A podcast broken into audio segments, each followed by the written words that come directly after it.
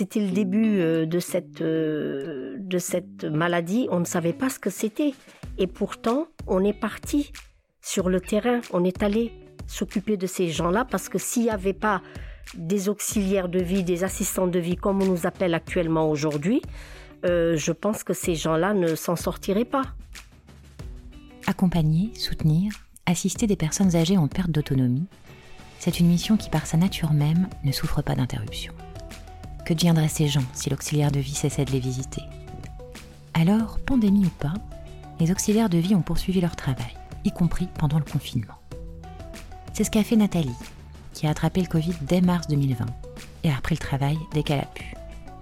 Nathalie qui aime son métier, malgré sa dureté, mais qui aimerait bien enfin être reconnue à la hauteur de ce qu'elle accomplit, voire obtenir, pourquoi pas, la nationalité française. Je suis Marion Léotouin, vous écoutez Les Voix du Social, le podcast de la rédaction du Média Social.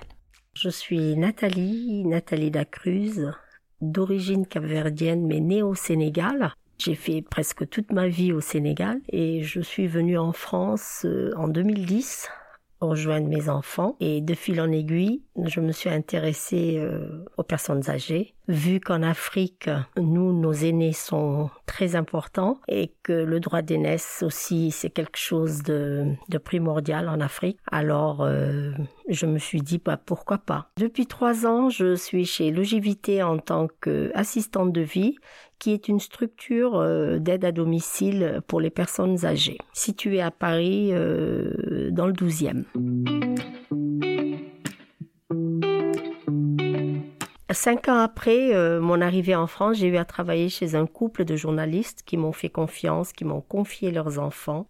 C'était un petit garçon et une petite fille, et j'ai travaillé avec eux pendant trois ans. Et grâce à ces gens-là, j'ai pu commencer à faire mes démarches pour ma carte de séjour. Et par la suite, j'ai entendu parler de logivité et je suis allée postuler dans cette structure et j'ai eu mon entretien, j'ai fait mon entretien et une semaine après, j'ai reçu un courrier de leur part me disant bon madame il faut que vous veniez pour signer le contrat mais il faut ramener ça et ça comme papier et là j'ai vachement stressé parce que je savais que je n'avais encore rien comme papier. J'ai dit oulala là là, qu'est-ce qu'ils vont me demander comme papier? J'ai pas de papier j'ai rien du tout mais grâce à ces gens chez qui j'avais travaillé c'est ce couple de journalistes j'avais pu avoir un numéro de sécurité sociale déjà. Et c'est ce numéro de sécurité sociale que j'ai donné quelque temps après j'ai reçu un courrier de la préfecture me stipulant qu'il fallait que je j'ai un contrat à durée indéterminée, un travail sûr, sûr, sûr.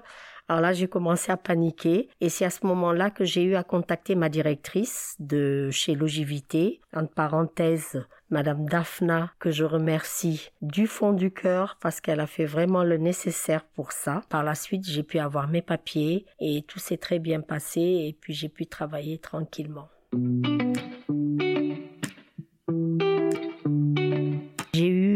Contracter la, Covid au tout début, euh, juste au mois, au début mars, je l'ai eu et ça a été très très très dur. Ça a été chaud, beaucoup de fièvre, beaucoup de voilà, et puis j'ai perdu l'odorat, le goût et, tout ce qui s'ensuit. J'ai repris qu'au mois d'avril le travail. Et au moment de la reprise, euh, mon service m'a proposé d'aller m'occuper des personnes déjà atteintes de la Covid. J'ai accepté sans problème parce qu'après euh, la peur n'était plus là. Voilà, j'avais le courage, j'avais la niaque d'y aller. Ce qui est resté de cette Covid, c'était une très très grosse fatigue, euh, voire même chronique. Voilà, elle est devenue chronique cette fatigue, elle est toujours là et c'est dur de travailler avec cette fatigue parce qu'on se déplace énormément. Euh, même si on est dans un seul secteur parce qu'on travaille par secteur, mais euh, il y a beaucoup de déplacements, il y a, il faut aller chez chaque domicile, il faut y aller, il y a les métros à prendre, il y a les bus à prendre, il y a monter, descendre. Alors avec cette fatigue, c'est pas évident et surtout que je suis euh, une personne à risque avec deux ou trois pathologies. Alors c'est c'est pas évident et jusqu'à présent c'est pas évident.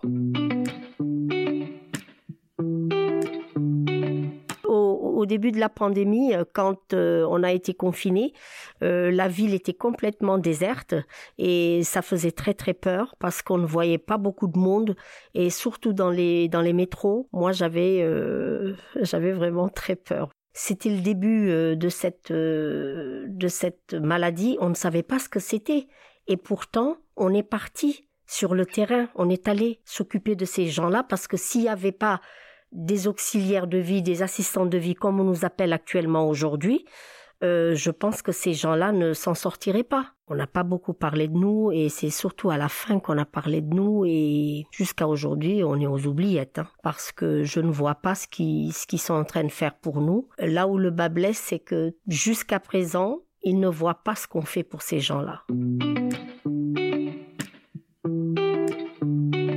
Aujourd'hui, euh, les gens ne, ne perçoivent pas tout l'enjeu qu'il y a derrière ce métier, parce que ce n'est pas un métier seulement pour du ménage, comme ils le pensent, euh, nous sommes là pour les assister à tout point de vue. On est dans les toilettes, on est, on est dans la cuisine, on donne à manger, euh, euh, on accompagne à l'hôpital, chez le médecin.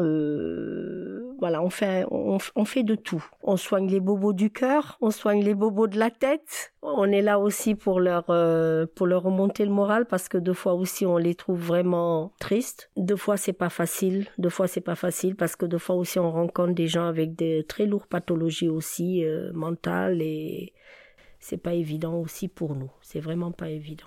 Et aussi à l'attachement, on s'attache parce que voilà, c'est comme ça, on y est tous les jours. Alors les liens se créent. Deux fois, il y a même plus que ça. C'est pas de l'empathie, il y a il y a il y a un petit peu d'amour, il y a un petit peu, il y a une chaleur, il y a, il y a quelque chose de, de très très fort qui se crée. Deux fois, on en perd quelques-uns, et ça fait très très mal et, et on y pense souvent, on y pense euh, beaucoup.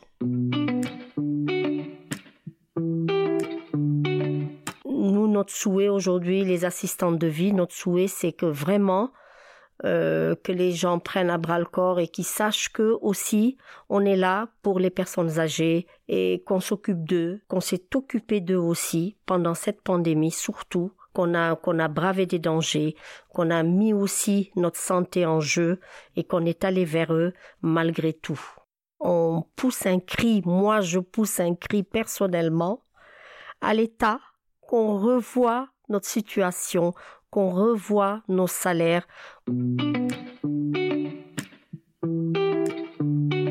Un jour, j'étais devant ma télévision, je regardais les infos et j'ai entendu parler de Marlène Chapa qui demandait à toutes les préfectures de régulariser les personnes qui, qui étaient en première ligne pendant la Covid. Et je me suis dit, bah, pourquoi pas moi? Moi, j'étais là.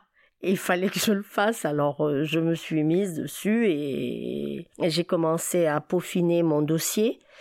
Et il y a aussi notre euh, direction qui nous a envoyé des mails pour nous dire aussi euh, si on avait envie de demander cette nationalité française. Presque tout le monde a sauté sur l'occasion parce qu'on est beaucoup d'étrangères aussi. Et on a reçu une attestation de la part de la direction et c'est de là qu'on a commencé à concevoir ce dossier.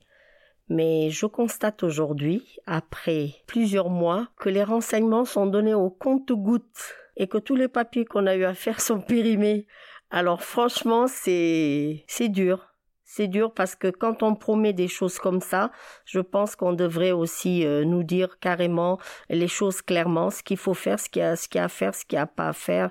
Euh, voilà, moi jusqu'à aujourd'hui, j'ai, j'ai eu à déposer trois fois ce dossier. Ce dossier m'est retourné trois fois et je ne comprends pas, mais je persévère. je travaillerai jusque quand mes forces me diront bah Nathalie arrête voilà.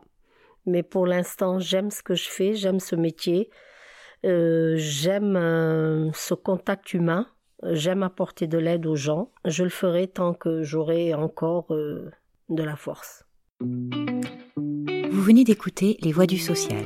Cet épisode a été conçu par Marion Léotoin, rédactrice en chef long format du Média Social, et réalisé par Diane Poupeau, journaliste au Média Social. Si vous l'avez aimé, n'hésitez pas à nous le dire et surtout à le partager autour de vous. Et si vous souhaitez à votre tour faire entendre votre voix pour témoigner de votre parcours, mettre en lumière une action, vos pratiques, raconter une rencontre, surtout n'hésitez pas à nous faire signe en nous écrivant à l'adresse suivante le média social at édition au pluriel législative au pluriel.fr. À bientôt pour un prochain épisode et d'ici là, suivez toute l'actualité des acteurs du social sur notre site www.lemediasocial.fr.